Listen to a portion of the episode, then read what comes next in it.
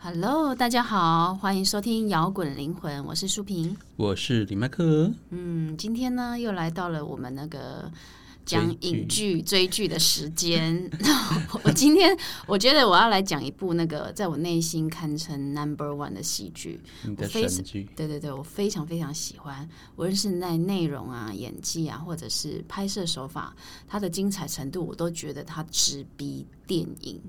直逼，对，直逼电影，因为它就是一个带有科幻风格的刑侦推理暗剧，而且呃，其实已经离现在已经一段时间了，但是它还是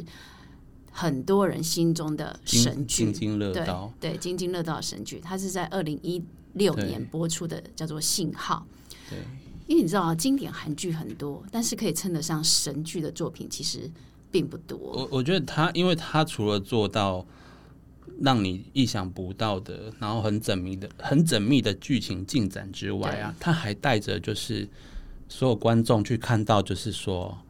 二三十年前的韩国社会长怎么样，对就他还带着这种社会意义在。对，那我们稍微讲一下它的整个的那个戏剧的的轮廓好了。好啊哈好啊反正它就是在讲一个呃一个心理侧写师的行哎径。呦，你现在开始会讲戏剧轮廓这种， 你越来越有架构啊、感。对对对，轮廓呢哈。 对，那这个心理侧写师朴海英，就是他呃意外得到一个老式的对讲机，而且是一个没有电池的哎呦老式对讲 机。 见鬼，没有电 子，的老师对讲，这非常神奇的一件事情。而且那个不是不是数字显示频段哦，是用那个指针显对示对对 那是什么频。那这这个老师对讲机呢，竟然让他跟八零年代的一个重案组刑警李才涵产生一个联系，然后呢，两个人呢就穿越时空进行了对接，然后开始去解决一些过去的没有解决的事情，然后。悬案，对，就是悬案。嗯那两个人就是横跨古今交换线索，然后一起调查呃被警方忽略的常年悬案。那很特别是，它剧中的很多案件都是根据韩国的真实案件改编。据说，它有一些案件至今到现在韩国都还没有侦破，所以这是剧中把它写把它假设对对对侦破对的。对对，那就是这句就是用时空交错的那种叙事手法，所以他不论也讨论到了法律对，制度、人性、真我相、嗯们讨正论义到跟了人情很多对哦两难的议题。很 多。对，然后就是让人家很我觉得很深刻啊，因为就所以就是科幻型的侦探型剧。对，因为它里面有讲到一个很重要的点，就是法律有追溯期的时效。对对，然后它里面就是以说社会舆论的压力，所以决定取消这个追溯时效，而且还回溯，所以大有成立一个小组开始调查这一些常年的悬案。对，因为他的第一个案件呢，就是那个金允珍诱拐案嘛。嗯，但这一个案件就带出一个让就是大家深省的议题，就是我们刚刚讲的追溯时效的问题。因对，为韩国在二零一五年的时候就废除杀人犯罪的公诉时效。嗯，那追诉时效的用意，其实我想应该就是为了避免只社月社会资源浪费嘛。因为我们如果对花呀太多的时间、金钱、人力去解决一个解不出来的难题，那也不是办法吧。对，所以呃，一般就是时间到了，那就收手吧。但是你从现实中你可以看到，有因为迟迟没有关键证据，然后再加上追溯期限期限截止，那最后只能怎么样呢？让凶险逍遥。逍。遥法外。对，那你对没有办法用法律还给家受害者与家属一个公道，那你就是会有遗憾对，嘛因。为有些有时候这些伤害是一辈子的啊、对，那就算凶手绳之以法，那已已已经逝去的你，一定是没有办法挽回嘛。对，那而且如果凶手以为自己呃消灭证据躲起来，时间到了，那那些坏事就没有人追究了嘛？就这样子。对，然后就会心存侥幸，你可以放胆去做坏事，这会反而追溯时效这个问题会变成一种恶意钻漏洞的行为，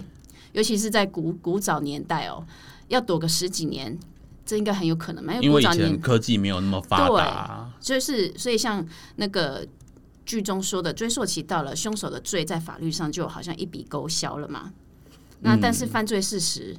就是一样存在着，没有办法毁灭毁灭。呃抹灭啊。对，有很真的多是那个时候那个证据，即使在那个年代找到了，也查不出凶手。对对对，那难道你就要当做什么事都没发生吗？这个就是很纠就结的地方。有时候明明警察也知道，哦对找到证物的人也知道，但是就是没有办法定罪。对，而且后来因为这个女童诱拐案成立的长期悬案组嘛，剧剧中警界是不支持这个悬案组的成立的，因为他们认为推翻悬案就等于承认当年搜查队的错，是警察的耻辱。对，因此找那个找到悬案凶手对他们来讲不是值得高兴的事情，他们宁愿把这个案子都压下去，让那些真相都石沉大海。嗯这这太爱面子了嘛！你可以就有时候其实也不是你们以前办事不力啊，对，啊，就是没有发现，或是就是那时候没有那些办案工具。对我，我觉得人吼，可能就是因为不喜欢被批评，而且就是害怕就是被发现自己犯了错，那宁愿就是将错 就错。 也没有人说 什么破了悬案要去争，就对追究说当初为什么没有查出来、对啊，。那但是就是有一个害怕承认失败嘛，面子挂不住啊，然后你就会为了这个很表面的东西去放弃你当初最原本初衷对你当刑警的初衷，或者你当刑警最重要的就是要为正义发声嘛，对为啊，受害者发声嘛，是啊。对啊，有有谁是在年轻的时候要当警察的时候就说我当将来要成为雷诺警探，我要练财？那我我觉得这个所有的他这部剧就讲了很多那个韩国的一些真实案件嘛，嗯，然后我觉得你有没有对哪一个案件印象最深我刻？真的是很受不了第二案，第二案第，二案是那个连续杀人事件。嗯，就是每一句后面也都是 连续杀人哦事哦，对件，了，第第二案是就是一个公车司公机车的司机儿的案子件连连续杀人事件，对然后我觉得那一案很可惜，就是说对我来说，就是因为那一案就是有埋了一个，其中一位男主角就是过去的那个正义刑警，他有暗恋一个对象，嗯，对，然后那个对象后来。随着剧情推演，我们才知道他是下那个连续事件的下一个受害者。对然后呢，在现代的那位主角，他他的初衷就是想要停止这个连续，所以他会透过对讲机去告诉过去的那一位呢，要来阻止。他不知道有这一个男女意爱的这一块，但是他想要帮他去阻止这一切。嗯，对，那最可怜的是就命运捉弄人嘛，就是那个理财，就是过去的那位刑警呢，当他知道这个消息，他一定非常紧张，因为他是他当初最爱的女人。就是那他初恋对对，象，可是他偏偏那个时候就因为一些被怀疑，因为他都知道很多点，人家就怀疑他该不会就是凶手，就嗯对把他关在拘留室，对，这个就是戏剧最精彩的地方，就是要让啊你以你为他揪心，就是要让你进入一个修罗场，就是要对不对没有要演一个他有一个女朋友啦，啊如果都很顺的话，那怎么会好看呢？对啊，那我觉得我印象最深的就是那个有一个飞鸿运动的案件，那个凶手就是常年家遭那个父母亲家暴，然后性格扭曲，后来连续犯下十一件的连环杀人案。嗯，然后后来当他遇上最后一个被害者的时候，他因为心中掀起一些。就是情感啊，但是他嗯不懂这个情感是什么。这个情感其实叫做爱，他最后还是把那个人杀了，把因那为个他被没有进，他没有对好好学习过爱要怎么处理。对，因为他最后，但是也因为他把这个他爱的被害者杀了之后，他最后也因为没有办法再杀人，而后来他要他想要自杀。然后这个案子就是以加害者的角度出发，他就是探讨他的个性扭曲的原因，还有社会大众对加害者的观感。他其中里面有一句对白，就说、大概连他自己爱上的那个女的，他都不知道，因为没有对人教过他这种感情。那那个就是那个主角朴海英嘛，嗯，他就是说，你也是这么认为的嘛？认为那个人只是疯掉了垃圾。虽然有些人出生开始就是怪物，但是也是有人创造出怪物。嗯如果是有一个人，有一个某一个人能够向他伸出援手的话，那个他跟那些被害人也许都会被拯救。其对实啊，也许他第一个遇到的人就不是用这种方式去，对，因为那个那个凶手就是因为他母亲的关系，他从小被他母亲家暴，嗯，所以他已经造成他扭曲个性了扭曲。对，所以，如果加害者的一开始，如果有人就对他伸出一只手，给他一些关心的话，也许就不会有那么多的悲剧。对啊，所以这部片它很对有探讨很多社会的一些现实面。对，那我觉得以灵魂的角度来看，也许并没有什么所谓的被害者跟加害者啦。也许，对也许对啊。以如果说以很很很广大的视角，对以全像图的角度，也许这一切都是大家说好要体 验。对，也不是说我们不是说受害者遭遇不可怜，而是你跟我都不知道这些悲剧发生之前还发生过什么。呃对了，对，因为你你跟我都不用，就是我们都不用去批判这些过程啊。但是无论如何，我觉得现在就是不论你现在在什么， 你是被害者还是什么，对，我们都要跳脱自己是个对被害者的受害者的角度，而且可以从现在开始就对待身边的人都可保持善意，然后多为自己留一些善缘。尤其现在是木星双鱼的时代的对啊年代啦，今年啦，所以我觉得如果你能够呃多为自己呃对增加一些善缘的话，这些善缘会扩大，善念也会扩大。 OK，也说今年在木星双鱼的时候，嗯，尤其去修炼这些心灵上的、认知上的想法，或是对就是这些善业的部分啊，它都会是效果更好的，对，而且也会一整年都一直大家在探讨这方面的议题。嗯，对。哎，那我们接下来来聊一下那个角色好了，好啊哎，，因为我觉得这三个人也是蛮有趣哎，的。。都个性很鲜明哎、啊哦 你看到那个理财汉的时候，有没有觉得他很大 叔？他就我觉得没有，好像他就是一种我在第一集的时候就觉得说，哎呦，这个大叔这个样子的演法，我总会想要继续看下去。他其实找的男女主角都不是。不是帅哥美女型的啦，对啊嗯而且对你啊知道那个女主角，她其实她在二零一六年演这个戏的时候，她已经四十六岁了，她今年已经五十几岁了，但是她的演技让我大开眼界，因为她完全从看不出来他五四五十，他现在五，十，他二零一六年的时候也他已经四十五岁，对啊，然后二十呃播出的时候四十六岁，他所以他演的时候应该是四十五岁，嗯，然后他从二十岁演到四十岁，哎、他扮起那个少女的时候其实毫不违和、哎，对，其这实个就是把自己的体况维持的很好，对啊，而且他把他在二十岁演的，他演到二十岁的时候，他把那个少女心对从对那个爱慕前辈的那种表现，我觉得他抓的很好，而且， 但是他后面演到就是那个成为一个真正干练的刑警的时候，他的那个眼神又跟他哦，啊在二犀十利岁演出来的那种就是那种少女的眼神，青青涩的感觉，完全就是对，完全就是对。不一样，不会让你混淆。对他，他年轻刚加入警队的时候，他那个时候的演法可以看出，就是说他很很有很很就是很有朝气，然后嗯也遵守警察纪律，一见到对长官就很大声的敬礼，有没有对对对然后长前辈说什么，他说好好，对对也不会反抗的。对，啊然后到二十年后，他的那种干练的眼神，对，惊谁会谁来我都谁不敢拽，谁敢惹你他的局长，我在讲话，我都敢走到台上跟你说，你这样说不对，我要自己来讲。 对啊，那李才安就是演一个就是个性耿直的人呐、他是对本来就是看不惯那个不正义的事情，可是呃，我觉得也因为我们刚刚讲的那个第一案，那个他的初恋对象对的死亡，第二案哦啊，呃对呃对对第二案对对，第二案那个初恋死初他的初恋对象死亡，对，啊才让他把他那些内在的那个愤怒，愤怒，然后绝对要帮平民百姓伸张正义的那种不放弃的精神。整个催发起来。对对对本来只是傻傻的正义而已，对对，然后而且因为这些执着的信念，才开启了整个后面无线电的对话。让这个信念呢可以延续到十几年后，然后甚至对救了自己的性命。对。但我觉得那个无线电上面还有一个神秘的魔法小元素，呃，怎么说？就是它这个无线电是三角的力量。嗯，除了理财函跟车秀贤的纠葛以外啊，还有那个啊，没有，应该说除了两个男主角之间的缘分以外，还有那一个女主角贴上的那个笑脸贴纸。对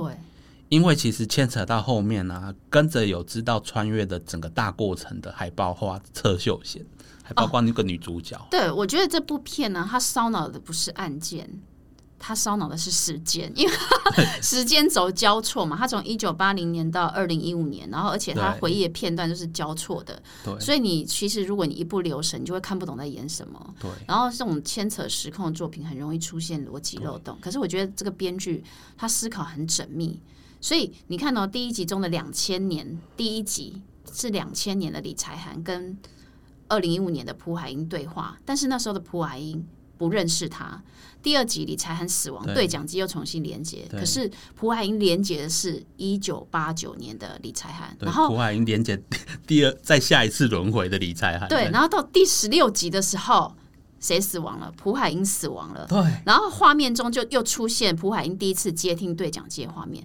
我们都会以为那是在重播第一集的片段，啊可是其实不不是，是它是在开启新的轮回。就是大家要有那种对，好像好像那个奇异博士里面那种时间一直轮回的那对种，对对，你以为导演在故意剪接很多回忆 戏，其实开启轮回的触发点就是新的轮回的触发点对就是主角之一死亡，所以就有一点就是毁灭，对就是重生的意义哈。不过，不过在我们继续深入轮回前嗯啊，我想要称赞一下蒲海英的这一个演员啊，哦，饰李帝演蒲海勋对啊，他真的演什么像什什么？欸对，对，你是不是？我就跟你说，真的很强。当你看遗物整理师，跟你再来看他演，哦是不是差真的非是常钦的佩多？啊！对，因为《遗物整理师》里面，他真的演了一个就是很痞，然后痞子没有责任感，对对对，可是李立勋演的那个蒲海英，他是就是他在夹在那个两个实力派的前辈之间，就是那个实力派就是指那个那两个演员的演技啊、哦，演技对，啊但对是他的那个演技毫不逊色，对他把那个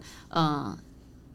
纠结深层的那种感情感，因为这些他的特殊的童年经历嘛，他一定会有那种纠哦因为结嘛、因为他童年经历了他的哥哥，因为也被是一个被被冤案被冤案的然后的人，他的记忆中是他哥哥因为冤案自杀，然后嗯对他家庭因为这样支离破碎。对，然后所以他他演出的这个性格就是有一点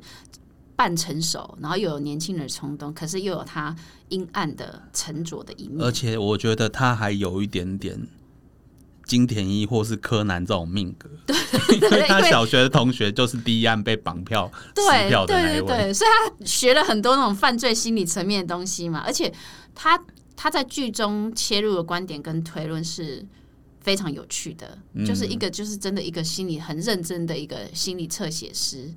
对所以这个演员真的很厉害，因为他你看他其他的片，他还有其他片，他演那个爱情片啊，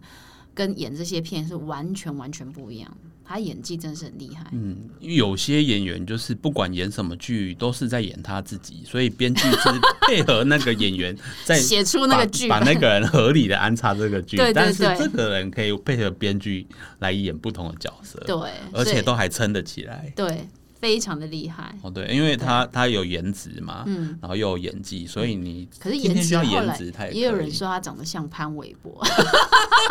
哎，蛮像的啊 蛮，像的，对不看对？我颜值 OK 啊，对啊，但但潘玮柏胖了就不好，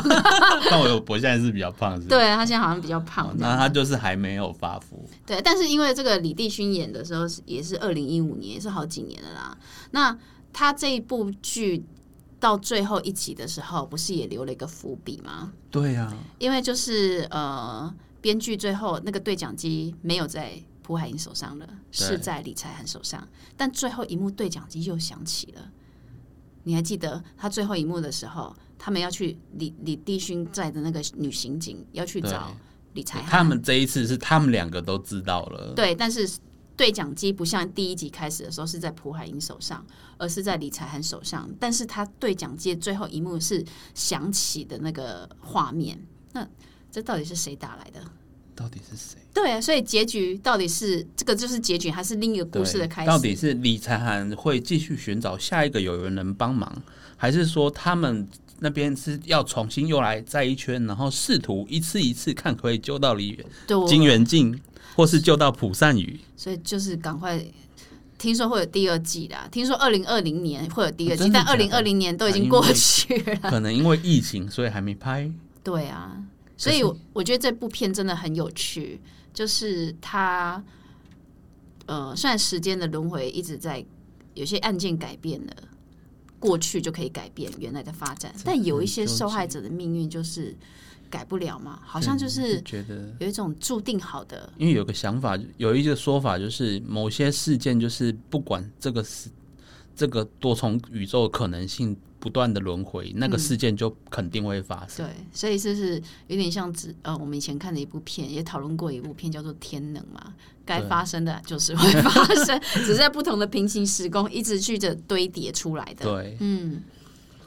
然后我觉得这部片还有一部就是还有一个点可以很有趣的可以来讲，就是嗯他在、呃理查坦当拿着对讲机在问着未来世界的普海因的时候，他说对，：“二十年后你的那边的世界还是这样吗？”哦就是有背景、有靠山的人，还是可以这样为所欲为、对吃香喝辣吗？所以看到这部片、这剧的时候，你就会觉得看得出那个理财涵的愤慨，对，然后朴海英的心痛，因为他所在的未来好像也并没有变得更好，对。不正义的事情还是层出不穷。但是我记得就是朴海英的回答是他，他也曾他也知道说社会没有没这些现象还在，嗯，但是我觉得他的想法蛮正面的。对，因为也许这这个也许没有办法完全改变是整个体制的问题嘛，对，那呃，虽然我们没有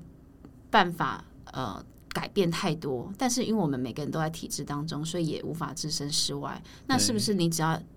只要多一个人勇敢的站出来，就能改变一对，点点也好？尤尤其是从我们是学占星，我跟苏平，嗯，所以我们是我们是觉得说有一些事情，即使你极力隐藏，对，但是当遇到图天是分的时候，他他还是会 爆的。终究是会就是爆开来，然后有一些正义的生长。对，所以呃，虽然现在目前被欺压的故事很多，而且我们这几年看到很多社会上也是有一些抗争啊，有越来越多人会为自己的权益发声，你知道吗？其实改变很漫长，但是你一定要相信，嗯，我觉得正义也许会迟到，但不会缺席啊。对，所以有一天该来的对还是会来，再给各位一个正面想法，就是我们也许无法改变整个社会的一些黑暗面，嗯，但是我们的信念不要因此这样黑掉，对，因为因为既然那他是他，那我们自己就维持好正向的心态去面对这一切。对，就像。然后就是为自己增加善缘嘛，累对积福报嘛，对所以又啊回到木星双鱼的对年啊代，就是哦，最好要能够还是要阿弥陀佛。 就是套一句佛家的说法啦， 就是你保持正念，你至少在为自己的整个全项的旅程增加后面的的善缘，对对然后让后面可以越来越好。对呀、而不是去跟着那些演绎坏事的的一些灵魂去沉沦嘛。也许他们嗯，很难说嘛。对，哎呀，说了这么多，就是希望你错过这部剧的人呢，赶快去追，因为呢，也许第二季很快就会上映了， 我好期待第二季、哦。对，然后不要被不要被前一两集可能稍微沉闷的哦吓退、对，哦我跟你讲，你看第一集，你可能会以为是在演鬼片，但其实不是，真的，相信我不是。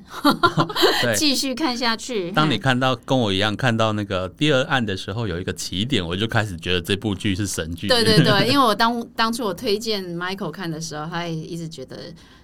这部片好像没有那么 好对，追的很辛苦、啊。对对对，好啦 o、k 那我们今天摇滚灵魂今天讨论信号就讨论到这边，那呃，赶快去追吧，各位。对那我们嗯，It's a sign。好啦 o、k 我们下周见喽，拜拜。拜拜。最后的最后，感谢大家收听我们的节目。如果你喜欢我们的节目，欢迎到 Apple Podcast 或 Spotify 订阅我们的节目哦，也别忘了给我们五星评分、留言鼓励哦。五星五星。